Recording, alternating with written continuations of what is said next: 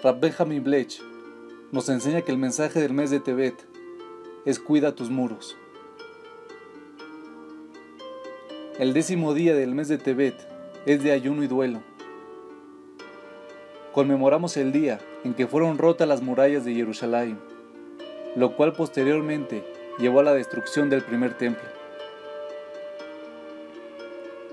Es una idea destacable. La tragedia no solo ocurre cuando el templo está en llamas. Debemos reconocer y estar atentos a los momentos que marcan la destrucción de los muros que ayudaban a proteger lo sagrado.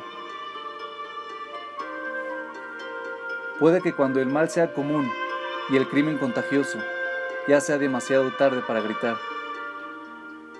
Cada uno de nosotros tiene que reflexionar sobre la destrucción de los muros que definen el comportamiento civilizado, las formas en las que la moral se deshonra aún más y el simple buen comportamiento siendo cada vez más extraño y ya casi desconocido.